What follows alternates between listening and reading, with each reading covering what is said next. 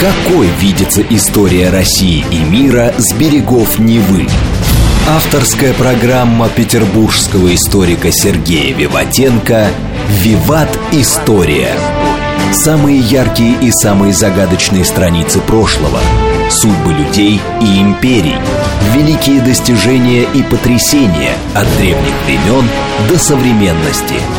«Виват. История». Программа предназначена для лиц старше 16 лет. Здравствуйте! Вы слушаете «Радио говорит Москва». В эфире программа «Виват История». У микрофона Александра Ромашова. И в студии автор и ведущий программы петербургский историк Сергей Виватенко. Здравствуй, Сергей! Здравствуйте, Саша! Здравствуйте, дорогие друзья! Я напомню, что в конце выпуска у нас историческая викторина, в которой мы в очередной раз разыграем книги от издательства «Вита Нова». «Вита Нова» – хорошие книги о хороших людях. И герои сегодняшней программы – это братья Орловы – да, Саша, у нас была передача про Потемкина. Почему сегодня не поговорить про этих людей? Кроме алькованных дел, о которых мы тоже сегодня поговорим, да, наверное, эта семья внесла большой вклад в развитие нашей страны. Думаю, вам будет интересно о них поговорить как я понимаю, это основные фигуранты дела о том, как э, Екатерина II попала на российский престол. Да, дорогие друзья, и как Петр III тоже умер, да. Ну, обо всем по порядку. Если мы возьмем официальную книгу о происхождении рода Орловых, то там можем найти такую фразу, что род Орловых происходит от легендарного мужа честно Льва вышедшего из немец. Да, поэтому прусский орел был изображен на гербе у графа Орловых. Да, если мы посмотрим, он черный, да. А этот лев приехал к великому князю Василию Дмитриевичу. Это сын Дмитрия Донского в 1393 году. А у этого льва было двое внуков Дмитрий и Елизар Гавриловичи правнук Дмитрия Гавриловича Василий Тимофеевич Орел был родоначальником Орловых. Смутное время убитым поляками было двое Орловых, один из них под Смоленском в 1634 году. И если мы говорим, какие там еще, то генерал-поручик Иван Михайлович Орлов, он был клинским предводителем дворянства и членом военной конторы с 1755 по 60 год. В Москве он жил с 1738 года, имел двор с баней на улице вдоль Белого города. Сейчас это Покровский бульвар. Сами же Орловы, ну, скажем так, снисходительно относились к этой истории, а, вот, и считали основателем своего рода помещика Лукьяна Ивановича Орлова, владельца села Людкино. Так вот, село Людкино – это Бежецкий уезд Тверской губернии. То есть они были бежецкими дворянами. Его внук Иван Иванович в конце XVII века служил подполковником одного из стрелецких московских полков и участвовал во всех стрелецких бунтах. И после второго 1698 года был приговорен к казни. Согласно семейной легенде, когда Иван Орлов поднялся на эшафот, ему под ноги свалилась отрубленная голова казненного стрельца – ну, Петр I, который вернулся из Европы, из Великого посольства, вынужден был прервать, да, а решил во время казни поспорить с Меньшиковым, кто из них больше голов отрубит, кто сильнее. И вот они начали соревноваться.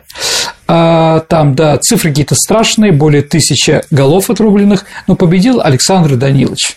Да, а на эшефот, который уступил Иван Иванович, это был как раз то место, где рубил голову Петр I. И вот Петр I отрубил голову, она скатилась, Орлов ее пнул ногой голову так, что она слетела с помоста.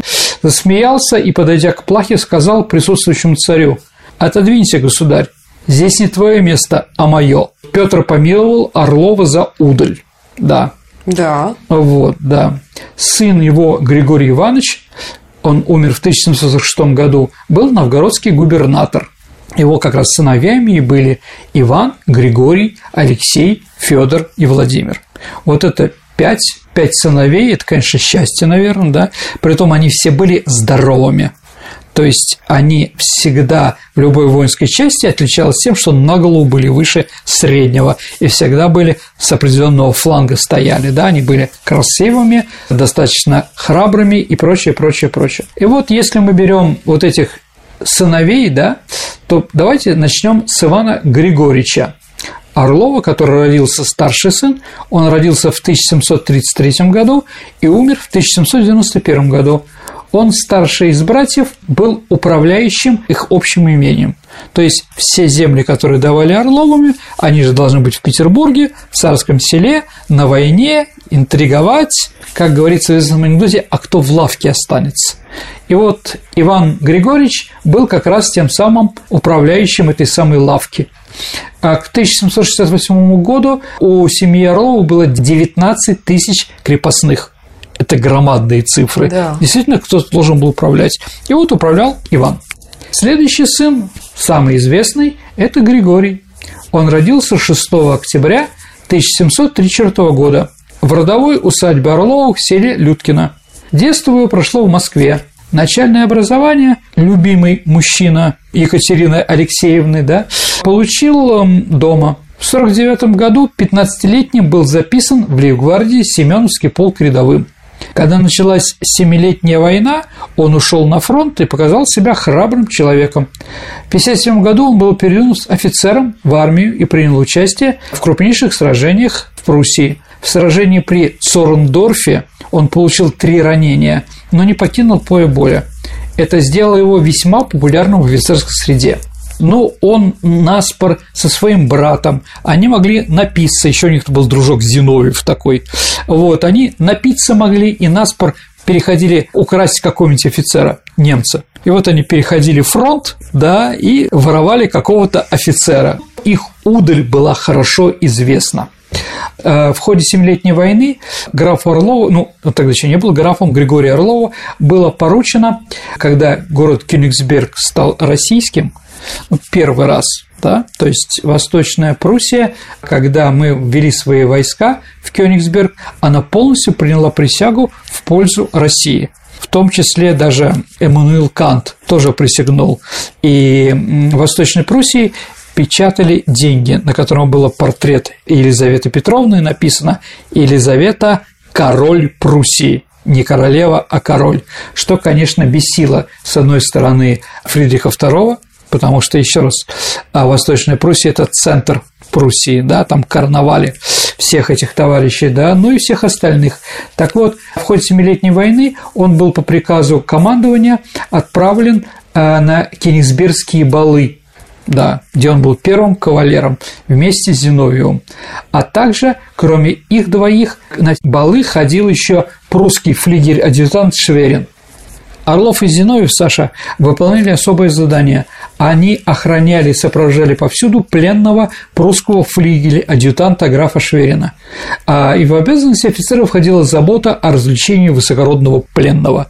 Ну, танцевать, в всяком случае, научились хорошо за такое время, да? А вот в 1959 году он переведен на службу в столицу в один из артиллерийских полков – в 60 году Григорий Григорьевич Орлов обратил на себя внимание генерал-фельдцехмейстера. Фельдцехмейстер Саша – главный по артиллерии да, графа Шувалова, ну, знаменитые единороги шуваловские, да, который взял его себе адъютантом. Ну, герой войны, не дурак, разбирается в артиллерии, а также рослый, статный и красивый, склонный к утяжам и смелым рискованным похождениям. Но он сразу себя Орлов проявил. Орлов в Петербурге оставил себе репутацию Дон Жуана. Как писал о нем один из современников, я бы не доверял ему ни жены, ни дочери.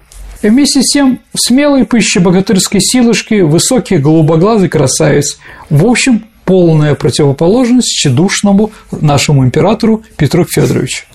А Шуваловым они поругались почему? Потому что он начал роман с княгиней Куракиной, которая была возлюбленной графа Шувалова. То есть, да, граф Шувалов, который неожиданно в своей кровати увидел Григория Орлова. Ну и все это, естественно, быстро повлекло за собой отчисление от должности адъютанта и перевод фюзелерный гренадерский полк.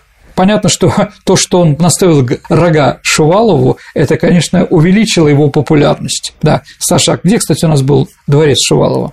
Угол Итальянской улицы и Малый Садовый – это музей гигиены. Да. А, вот напротив памятник угу. Толстому, а с другой стороны Ленинградское радио, да? Ну и в конце концов о нем стало известно во дворце, и им заинтересовалась царевна Екатерина Алексеевна, будущая императрица Екатерина II. Она пожаловала с ним познакомиться. Но это знакомство закончилось, я думаю, понимаете, чем. Смелый, решительный характер Орлова привлек симпатию царевны, которая и доверила ему свою судьбу. При ее содействии Орлов, только что произведенный в капитаны, был назначен 23 февраля 1762 года цалмейстером, казначеем канцелярии главной квартиры по артиллерии фортификации, а что оказалось существенную помощь дворцовому перевороту 62 года так как ставила его вне подозрения близости к императрице, а в то же время давала ему возможность располагать денежные средства, нужные для пропаганды задуманного переворота.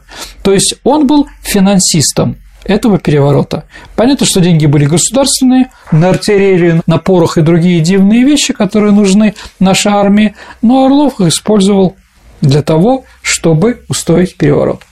Успех переворота вознес Орлова на вершину почести и влияния. А в день вошествия Екатерины II на престол, 28 июня 1962 года, артиллерия капитан Григорий Орлов был произведен генерал-майоры. В тот же день ему пожаловало название действительного камергера, орден святого Александра Невского и шпага, украшенная бриллиантами. В день своей коронации, 22 сентября 1962 года, императрица Екатерина II произвела генерал-майора Григория Григорьевича Орлова генерал-поручики и назначила своим генералом-адъютантом. Кроме того, именным высочайшим указом от 22 сентября камергер Иван генерал-получик Григорий, гвардии-майор Алексей, камер-юнкеры Федор и Владимир Григорьевич Орловы возведены с нисходящим их потомством в графство Российской империи достоинства. Скажи, пожалуйста, а как братья Орловы отметились э, во время убийства Петра Третьего в самом этом процессе? Они ну, участвовали? Да, давайте так. Григорий был, конечно, при Екатерине, поэтому он не принимал участие в этом. Но считается, что главным убийцей Петра III является Алексей, как его звали, Алихан Орлов. Да? Это следующий брат. И известны, дорогие друзья, три письма Алексея к Екатерине из Ропши, где находился в заключении Петр III. Из них два первых существуют в подлинниках. Да, первый такой. «Урод наш очень занемог, и охватила его нечаянная колика, я опасен, чтоб он сегодняшней ночью не умер, а больше опасаюсь, чтоб не ожил. А второе письмо. «Боюсь гнева вашего величества, чтоб вы чего на нас неистово подумать не изволили, и чтоб мы не были причиной смерти злодея вашего. Он сам теперь так болен, что думаю, что чтоб он дожил до вечера и почти совсем уже без памятствия, о чем и вся команда здешняя знает и болит Бога, чтобы он скорее с наших рук убрался. Но из этих двух писем исследователи поняли, что отрекшийся государь внезапно занемог геромиедальной коликой, как вы говорили. Да. Насильно лишать его жизни гвардейцам не потребовалось ввиду скоротечной тяжелой болезни. Есть еще третье письмо, в котором говорится о насильственном характере смерти Петра III. А матушка, его нет на свете, но никто сегодня не думал, и как нам задумать поднять руки на государя. Но государин совершилась беда, мы были пьяные, и он тоже. Он заспорил с князем Федором Борятинским. Не успели мы разнять их, а его уже не стало. Но, Саш, третье письмо является единственным известным на сегодняшний день документальным свидетельством об убийстве незложенного императора. До нас это письмо дошло в копии, снятой Федором Растопчиным. Оригинал письма был якобы уничтожен императором Павлом I в первые дни его царствования. Но современные историко-лингвистические исследования этого письма ставят под сомнение подлинность документа. По мнению ряда экспертов, оригинала, по-видимому, никогда не существовало, а подлинным автором фальшивки является сам Растопчин. Но есть определенные лингвистические компьютерные программы, вставляют письма или какие-то речи других людей и пытаются, да, мог он так написать или так не мог. А зачем Павлу нужно было уничтожать документ, который свидетельствовал об убийстве его отца? Ну, давайте так. Это по версии Растопчина. Угу. То есть не осталось настоящего письма, потому что Павел был взбешен. Конечно, он знал до этого, кто убивал и так далее. Ну, тут Павел I просто сбоку припеку. То есть якобы поэтому мы не имеем э, настоящего письма. А все вот эти оправдательные письма, которые ты цитировал ранее, они, они существуют. Они всерьез вообще воспринимались Екатериной? Ну, давайте так. А есть много разных версий по поводу убийства Петра Третьего. Давайте мы, наверное, сделаем передачу про это целую, да? Единственное, я могу сказать, что по одной из версий его убили не в Ропше, а убили в день восстания а потом как бы, да, потому что его никто не видел и прочее. Там же э, в инсценировке еще принимал участие Федор Волков, основатель нашего театра. Да. Поэтому говорят, что кто-то изображал Петра Третьего из его актеров в ропше. Ну, как бы человек, тень человека или профиль человека подходит к окну, и его видят. Ну, как бы он еще жив там, да. Где-то на дальнем плане он тоже прошел, проскакал или еще что-то. В общем, дорогие друзья, давайте так. Если, Саша, тебе интересно, я сделаю про это передачу. Конечно, интересно. Хорошо, договорились. Сергей, а расскажи об взаимоотношениях Григория Орлова и Екатерины II. А, до восшествия на престол Екатерина дала Григорию Орлову слово сделаться его женой после смерти Петра. Это нас заставило подумать о том, как устроить кончину императора. Я думаю, что Григорий Орлов был пешкой в руках Екатерины – которой манипулировала. Женщины иногда манипулируют мужчинами, Конечно. считают, что они как бы, да... Ну, давайте об этом говорить не будем. Э, Григорий Орлов поселился в покоях императрицы. Рядом со своей спальней царица устроила известную комнату фаворитов, где жили ее любимцы до выселения одного и перехода в комнату другого. Григорий Орлов начал вести себя как будущий неофициальный император – он позволял себе лежать на кушетке, в то время как императрица разговаривал со знатнейшими из приближенных и министров, называл царицу на «ты», обнимал ее, целовал при посторонних, позволял себе при этом такие вольности, что все краснели, а у Екатерины стояли слезы в глазах. Для немки это было слишком. Но она не смела его остановить, потому что любила его и боялась. Григорий Орлов, что еще сказать, не любил заниматься политикой. Он был не интриган, еще раз, он красивый мужик, храбрый, верный в чем-то, да, и так далее. Политика ему вообще не интересовала. Для простого необразованного офицера из солдат это, как он говорил, было скучным делом. И он честно не влезал туда. Ему просто нравилось играть роль из тщеславия, да, муж императрицы. То есть как же его другие-то терпели вообще такого ухаря при ну, королеве, плохо, при царице? Плохо терпели, конечно. Он сделал свое дело, возвел Екатерину на престол, устранил Петра с помощью братьев. Теперь он требовал, конечно, чтобы она исполняла свои обещания, ради которого он и его четыре брата рисковали жизнью и обогрели руки крови Петра Федоровича. Екатерина любила Орлова чувственной любовью, правда любила. Все это замечают, даже разговора, поэтому она и прощала его. Вольности, о которых мы сейчас говорили, да, и прочее. Но выйти за него замуж это она никогда серьезно не хотела. Но по привычке всегда лицемерить она не могла просто отказать Орлову. Это было очень опасно, потому что Орлов в своей безумной отваге мог решиться на все. Действительно, из тех людей, которые сначала делают, потом думают. А, да, чтобы отомстить, одурачившей ее императрицей. Она очень хорошо знала, Саша, что Орлова были завистники, которые не желали его возвышения. Ну, с одной стороны, завистники из аристократии, все таки из грязи в князе, да? А с другой стороны, тоже же ведь у кого-то там бирюзовым взглядом смотрит офицер, тоже захотели же изменить, да, и на эту кушетку лечь, да. Поэтому ситуация была такая. Императрица заявила Орлова, что не может выйти за него, не имея согласия Государственного совета. Ну, такое, да. Орлов и его братья повсюду агитировали в пользу брака, распространяя слухи о хилости и нездоровье Павла Петровича. И то, что для Екатерины нужен официальный муж, здоровый русский, от которого она будет рожать здоровых русских будущих царей. Да. И вот состоялось торжественное заседание Государственного совета, на котором Екатерина заявила, что желает обвенчаться с Григорием Орловым. Она всерьез этого желала? Ты нет, что это нет. лицемерие. Угу. Но как бы она-то просчитывала, что там будет, да? Угу. Но для Орлова она показала, что вот, извини, Гриша, любила тебя, но вот обстоятельства против не нас, не судьба. А вот, да, ну никто не стал возражать, все боялись всемирного фаворита, который тоже присутствовал и смотрел внимательно, и братья присутствовали вооруженные, да. Фаворит действительно был серьезный, потому что к этому времени Екатерина уже братьям переписала более миллиона рублей, там 19 тысяч в душ, то есть они были, превратились из нищего в богачей, а как в сказке Шахерезады, и этими деньгами они могли пользоваться для того, чтобы решить какие-то политические вопросы. Еще раз, Григорий в политику не влезал, он просто ее любил, да, как ему казалось, да. Но тут стал Панин, воспитатель царевича Павла. Он также был смел и отважен, как и Орлов. Он ревновал императрицы, ненавидел Орловых, на которых смотрел как на выскочек. Хотя он и сам был невысокого происхождения, но зато он был умен и действительно образован, что давало ему право занимать при дворе известное место, тогда как Орлов, как мы уже сказали, был груб и ленив. Для немки, конечно же, э, скажем так, немцы любят образованных людей.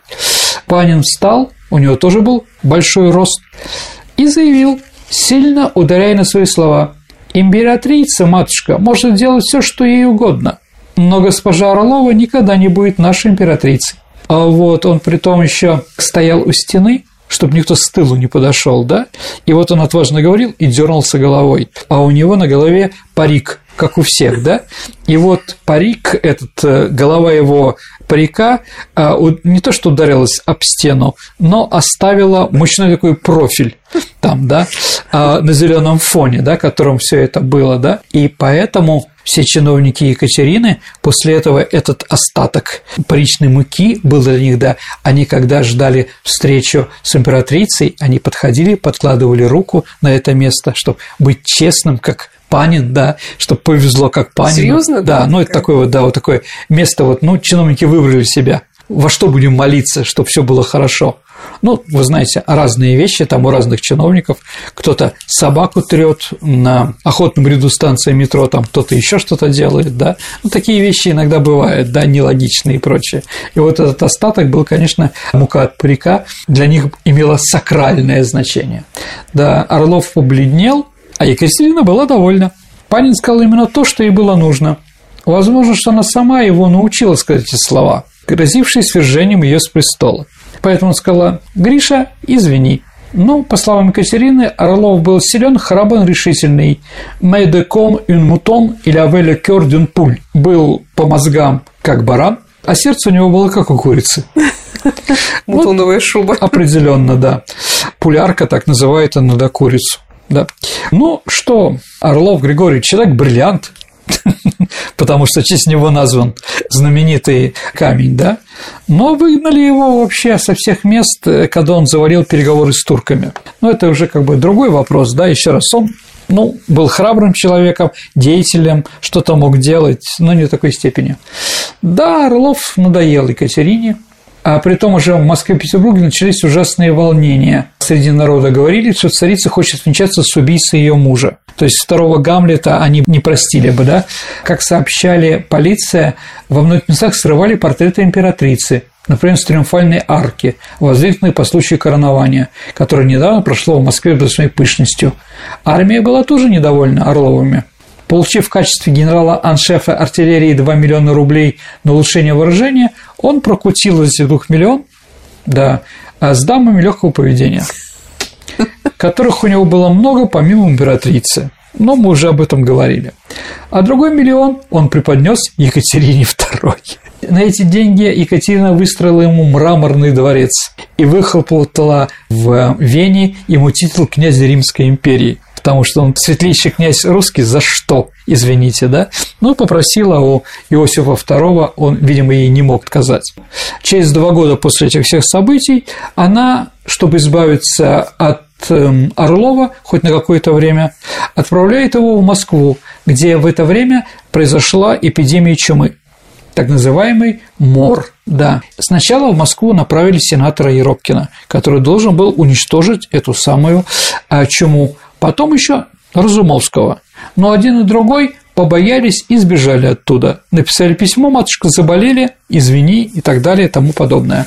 Но, с другой стороны, видимо, не на кого было опереться, она отправляет Григория Орлова. А вот он уже действительно серьезно отнесся к этому. Сергей, давай прервемся на пару минут, послушаем новости на радио «Говорит Москва», а потом вернемся в Екатерининскую эпоху. Договорились. Какой видится история России и мира с берегов Невы? Авторская программа петербургского историка Сергея Виватенко «Виват. История». История. Продолжается программа «Виват История». У микрофона Александра Ромашова и петербургский историк Сергей Виватенко, который сегодня рассказывает нам о судьбе братьев Орловых. Давайте, дорогие друзья, вернемся в XVIII век. Москва отделилась на секторы кварталы, которые со всех сторон были окружены войсками. Людей осматривали на въездах и выездах, больные и небольные.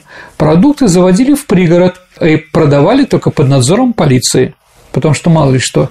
Деньги, которые выдавали перед тем, как передать, надлежало было окунуть в уксус, чтобы убить заразу. Прикасаться к другим людям запрещалось. Запрещалось целоваться мужчинам на встрече там, да, там, целовать руку, ну, там, и разные вещи такие, да. Ну, понятно, что народ не выполнял приказания начальства.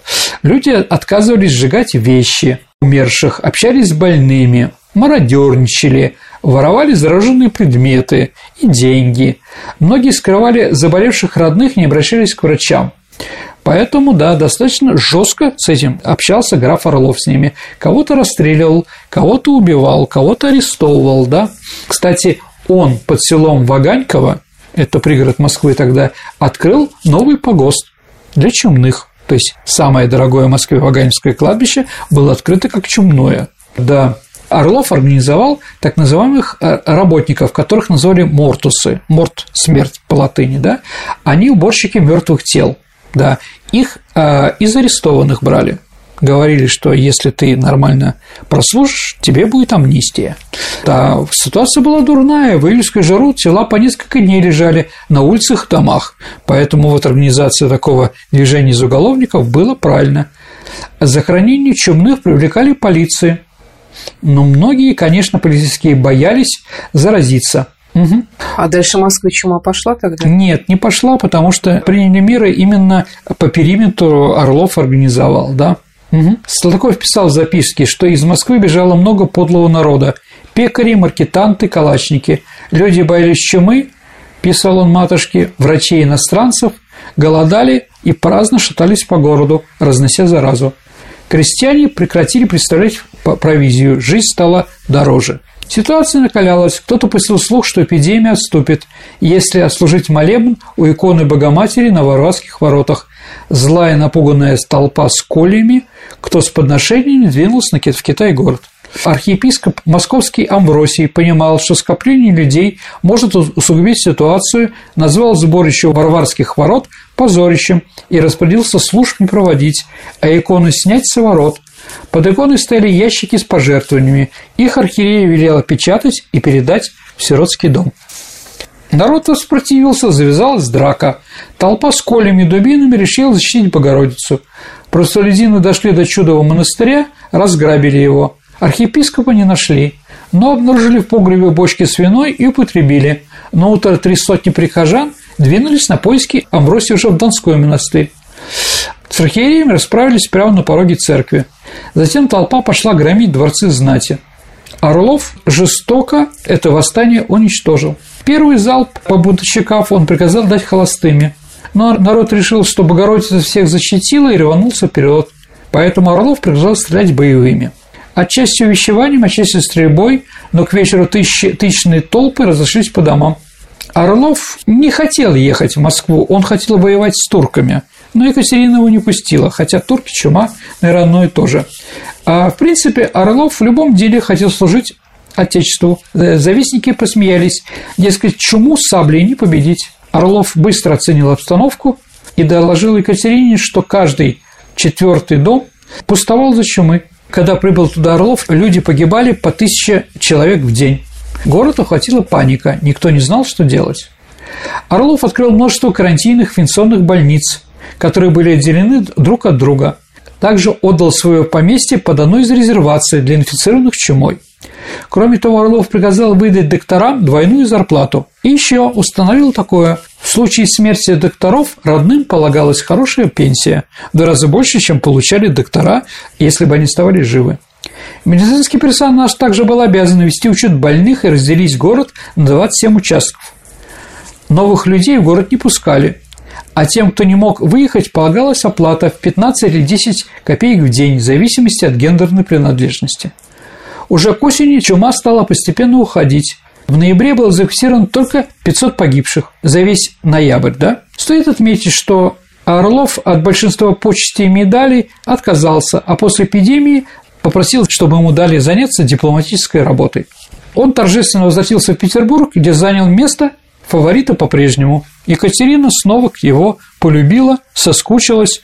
Ну, как бы, возможно, те, скажем так, люди, которые были фаворитами типа Васильчиков, они, скажем так, не устраивали Екатерину. Вот, Екатерина за уничтожение московской чумы сделала ему подарок. Ему подарили замок в Ропше, где был убит Петр III, да, и село Сосновка – ну, Сосновая поляна, Саш, да, это тоже усадьба Орловых, да, это территория. Вот, в 1774 году Екатерина окончательно уже перестала интересоваться Орловым, и появился уже Григорий Потемкин, да. Орлов пост сдал, пост принял Потемкин, да, уехал после этого за границу, женился на своей двоюродной сестре Зиновьевой и вернулся в Москву лишь за несколько месяцев до смерти. А в 1781 году его жена умерла, и он стал страдать умопомешательством. Да. В принципе, Екатерина очень страдала за то, что Орлов стал ну, немножко больной на голову. Она отправляла его самых лучших врачей, пыталась его как-то лечить. Да, ну вот, а, скажем так, усадьба у него в Москве была Отрада называлась, а вторая не скучная. Ну, это не скучный сад знаменитый, где у нас что когда проводят, да. Вот, но, да, Орлов умер, да, и Екатерина очень от этого страдала. А, Сергей, ты говорил про бриллиант Орловский. Угу. Почему он так называется? Орлов, да? Ну, Орлов он называется, да. Этот, э, этот бриллиант, или как он называется до этого, Кахинор – да, гора света, да, или море света, да, а был куплен на деньги Орлова за 400 тысяч рублей. Но там есть хитрая такая вещь. Екатерина не хотела, а, скажем так, может быть, показать, что ей понравился этот камушек, и она хочет его купить. Она, скажем так, дала в долг Орлову государственные деньги, на которые он купил этот бриллиант. И вот когда уже новый русский царь Павел I, он приказал, приказал поставить этот алмаз Орлов на скипетр, да, то есть знаменитый скипетр нашей страны, да, золотой жезл, да, на нем сверху как раз этот самый граф Орлов Он такой находится. большой. Он большой. Он большой. Сколько, дорогие друзья, вы почитаете в Википедии? Угу. Вот, я, к сожалению, не знаю. Ну, вот такой Григорий. Хороший, плохой, ну, Человек своей эпохи 100%. Следующий брат – Алихан, Алексей. Он родился 24 сентября 1737 года, тоже в селе Людкино Бежецкого уезда. А вот он, в отличие от старшего брата, получил образование в сухопутном шляхетском корпусе, то есть у него было профессиональное военное училище. Службу начал с солдатом Легвардии Преображенского полка. Орлов не получил хорошего образования и воспитания, он не знал иностранных языков, а его дурные манеры всегда шокировали придворных дам. Вот, ну, как у всех Орловых, как вы видите, да, несмотря на это, он интересовался наукой, покровительствовал Ломоносову, Денису Фанвизину, состоял в переписке с Руссо, был одним из основателей Вольного экономического общества и первым его выборным председателем. Он не занимал формально видных должностей – но он длительное время оказывал сильное влияние на государственные дела, намного больше, чем Григорий, который был просто храбрым человеком. Этот еще пытался в чем-то разобраться. И вот он в 1768 году разработал план военной операции против Турции в Средиземном море, так называемая первая архипелагная экспедиция. В 1769 году он получил командование эскадры русского флота. И за победу в Чесменском бою генерал-аншеф граф Орлов был награжден орден Святого Григория первой степени, а также получил право присоединить к фамилии проименование Чесменский и стал именоваться Графом Орловым Чесменским. В том же году он еще сформировал албанское войско. А вот, да, это, дорогие друзья, вторая полоска на русском гюйсе, у матросском, да? Там три полоски, три великих победы, да? Первый Гангут Петра I, а второй Орлов и Спиридов. В советское время все говорили, что Спиридов. На самом деле Алихан Орлов. Конечно, он. Да. Ну вот что сам писал Орлов в письме Екатерины. «Матушка, да, победа полная, победили мы у Чесмы турок, но, честно скажу, они еще хуже нас, матросы. Да. Мы не можем сравниваться с нормальными морскими государствами, да. Ну, да, победили, слава богу. А после того, как русская эскадра победила, она встала в Ливорно. Почему в Ливорно? Потому что а, он получил, Алихан получил от императрицы повеление доставить в Россию княжну Тараканову, которая находилась там – Передача о ней у нас была, поэтому много говорить об этом не будем. Да. Что он исполнил, притворившись ее сторонником, и предложил ей свою руку. По его приказу та была арестована адмиралом Крейгом и доставлена в мае 1975 года в Петербург. Но сразу после этого Орлов получил отставку. Ну, к этому времени брат уже Григорий утратил милость Екатерины, но на самом деле главное там было не это, Саш. Главное было то, что княжна Тараканова была беременна.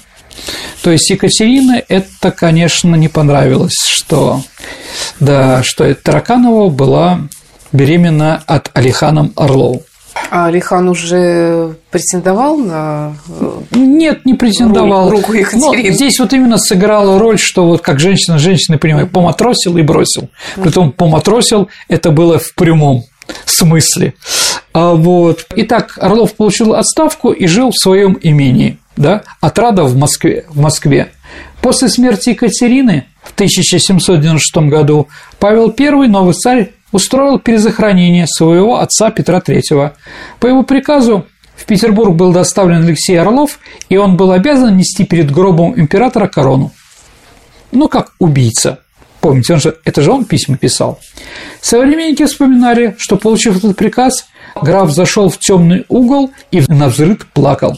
С трудом отыскали, а еще с большим трудом убедили его взять корону в трепетающие руки. После этого Алексей Орлов покинул Россию и уехал за границу, взяв с собой единственную дочь. С воцарением императора Александра I граф с дочерью вернулись из Дрездена в Москву, где поселились в нескучном саду Донского монастыря. А чем еще прославился Алексей? Но граф Орлов-Чесменский первый ввел в России моду на цыганское пение – которой он увлекся во время военного похода против Турции. В 1974 году он привез в Москву из Валахии первую цыганскую капеллу, которая положила начало профессиональному цыган... цыганскому исполнительству в России. Кстати, и цыганский национальный костюм, который мы знаем, да, это придумал Орлов для своего цыганского хора. То есть вот это вот Колорадо Ярмарку, как поют поляки, да, там, конечно, у цыган до этого не было, но теперь появилось. А вот также он основал Хреновский конный завод Воронежской губернии. Под его руководством начали выпускаться орловские рысаки. Он, да, не потому что они из Орла, до города, это Воронеж, а потому что Алихан Орлов основал этот конезавод. А вот он купил в арабских странах 9 арабских кобыл и 30 арабских жеребцов, среди которых был и основатель орловской породы рысаков, кобыла по имени Сметанка – она была белого цвета. Ну и, так вот сказать, да, все таки Орлов был брат своих братьев. Поэтому, когда находился в Ливорно, он после победы в Чесме, да, он вызвал к себе художника Якова Филиппа Хакерта и потребовал ему делать сражение «Герой Чесменского сражения», чтобы он нарисовал несколько картин о потоплении турецкого флота. Ну, пока эскадра стояла, он с них рисовал, да. Вот. Когда Яков э, сказал, что я никогда не был на войне и не знаю, как все это происходит, он приказал один из кораблей эскадры сжечь, утопить и взорвать при нем, да, и художник увидел, как горит корабль, как он взрывается, и все это красиво нарисовал. Алексей Григорьевич Орлов-Чесменский скончался 24 декабря 1807 года в Москве. Сергей, а у него только одна дочка была, ты ее упоминал? Да, одна дочка. Он после того, как его выслали из Петербурга, бракосочетался с Евдокией, с Евдокией Николаевной Лопухиной. И у них родилась дочка Анна Алексеевна. Это знаменитая графиня Орлова-Чесменская. Она жила в Новгороде, и там даже есть улица Чесменская, даже сейчас. И она покровительствовала Юрьеву монастырю. Умерла в 1847 года, не оставив уже после себя потомства, у нее не было а, мужа, да, но вот ее а, взаимоотношения с митрополитом а, Фотием, да, как бы сыграли очень большую роль в развитии русского православия в Новгороде. А что еще, мы еще с вами поговорим в будущем, да. У Григория Орлова был сын, это был сын от Екатерины II, Бобринский, да, но вот, но прямых потомков, кому он передать не мог, да, некого было. То же самое было с Алексеем, да, но третий брат Федор Григорьевич, он родился в 1741 году, воспитывался в шляхетском кадетском корпусе, участвовал в Семилетней войне, где, как было написано, имел опыты своей храбрости. Высокий статный силач отличался белизной лица. Из-за этой белизны при Елизавете он на маскарадах все время изображал женщин. Ну, там были специальные переодевания, да, вот, поэтому он был главный красавец на всех этих маскарадах. А, вот, да, весельчак и жуир. Он был любимец из братьев, и кличка у него была Душка. Думаю, что объясняющая, да? В 1962 году он принял с братьями деятельное участие в подготовке июньского переворота. А вот вскоре он был пожалован чином капитаном Семеновского полка, камер-юнкером, а в день коронации стал графом, как и все остальные. А день заключения Кучука и Норжийского мира произведен генерал-аншефе с увольнением согласно прошению от службы. То есть он больше не хотел служить. С 1975 года он жил в Москве, опять-таки в усадьбе нескучная. А вот, а также в подмосковном имении Нерастанное, которое граничило с имением Отрада, брата Владимира. А, воспитывал пять внебрачных сыновей и двух дочерей, то есть официального не было, а именно Владимир, Алексей, Михаил, Григорий, Федор. А, вот, да которые указом императрицы Екатерины II предоставлены были дворянские права и герб Орловых. Ну, как бы, да, у Орловых больше детей, видите, не было, да, а у него были только такие. На смертном Андрея он напутствовал детям. «Живите дружно, как дружно жили мы с братьями. Тогда и сам Потемкин вас не сломит». Был похоронен в имении Отрада, фамильной усыпальности Орловых. А вот, ну, его самый известный сын – это Алексей Федорович Орлов. Это русский государственный деятель, генерал от кавалерии, глава, начальник третьего отделения собственной канцелярии, то есть руководитель жандармов при Николае Первом, а также дипломат, который на парижских мирных, э, мирной конференции удалось сделать так, что мы ничего практически не упустили, не потеряли после Крымской войны. Вот. И еще один сын Федора Орлова, Михаил Декабрист. Он был один из руководителей декабристов, и, как говорили, он должен был стоять шестым на эшифоте. Но, как говорят, спас брат Алексей. Говорят, что Алексей поклялся Николаю, что никогда он, Николаю Первому, что никогда его не бросит, всегда будет служить честно, лишь бы сохранить брата. И брат остался, его даже не арестовали. Ну и Владимир Григорьевич, младший из братьев, в 20 лет был отправлен за границу братьями, где три года обучался в Лейпцигском университете. Там он приобрел любовь к науке, особенно к астрономии, уважение к немецким ученым и усвоил привычки жизни немецкого провинциального бюргера, что, впрочем, согласовывалось с его личными вкусами. Он очень любил тихую семейную жизнь и был склонный к хозяйственным заботам.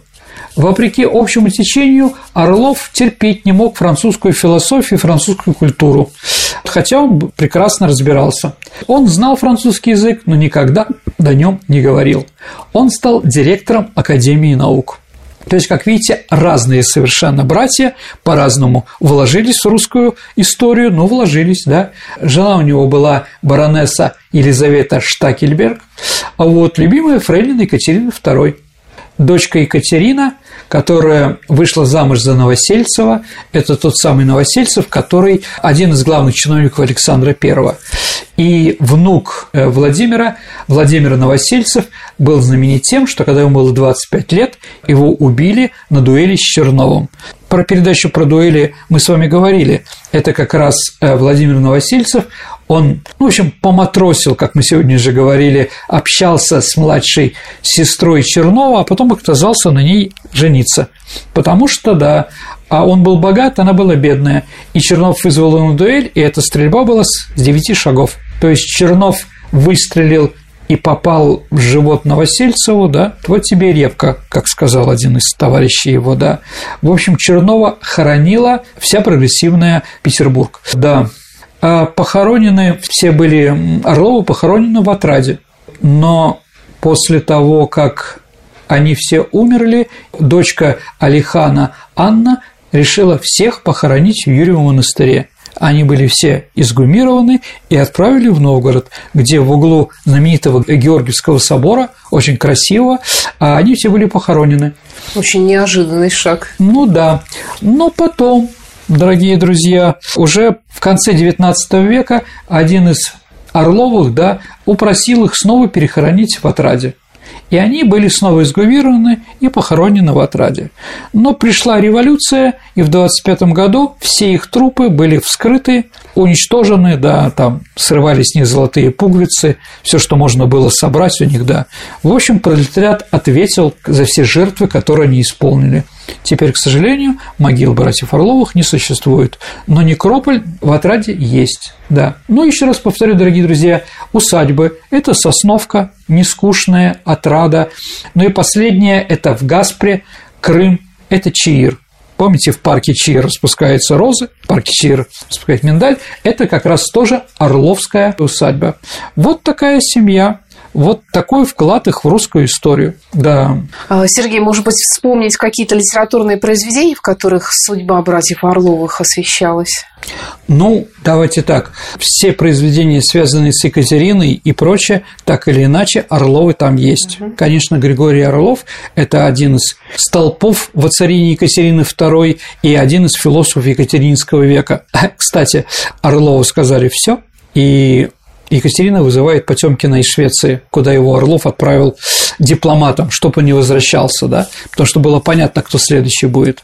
И вот Потемкина тайно выписали обратно, и вот Орлов спускается по мраморной лестнице Зимнего дворца сверху, а Потемкин поднимается. Они в середине пересеклись, и Орлов говорит, ну что, один опускается, другой поднимается вперед, типа себя там ждут и так далее, да.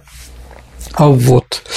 Ну, еще можно сказать, что у Орловых Орловы Денисовы, то есть это знаменитая часть Орловых, которые после того, как у главных Орловов не осталось больше наследников престола, да, они были по женской линии вот объединены и получили тоже графский титул. Спасибо, Сергей, за интересный рассказ э, интересного периода русской истории.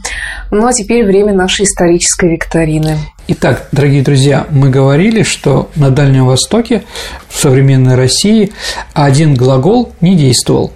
Там действовал другой глагол «канонить». А какой глагол был по всей остальной стране? Я объясню, что мы начали закупать иностранную технику из-за рубежа.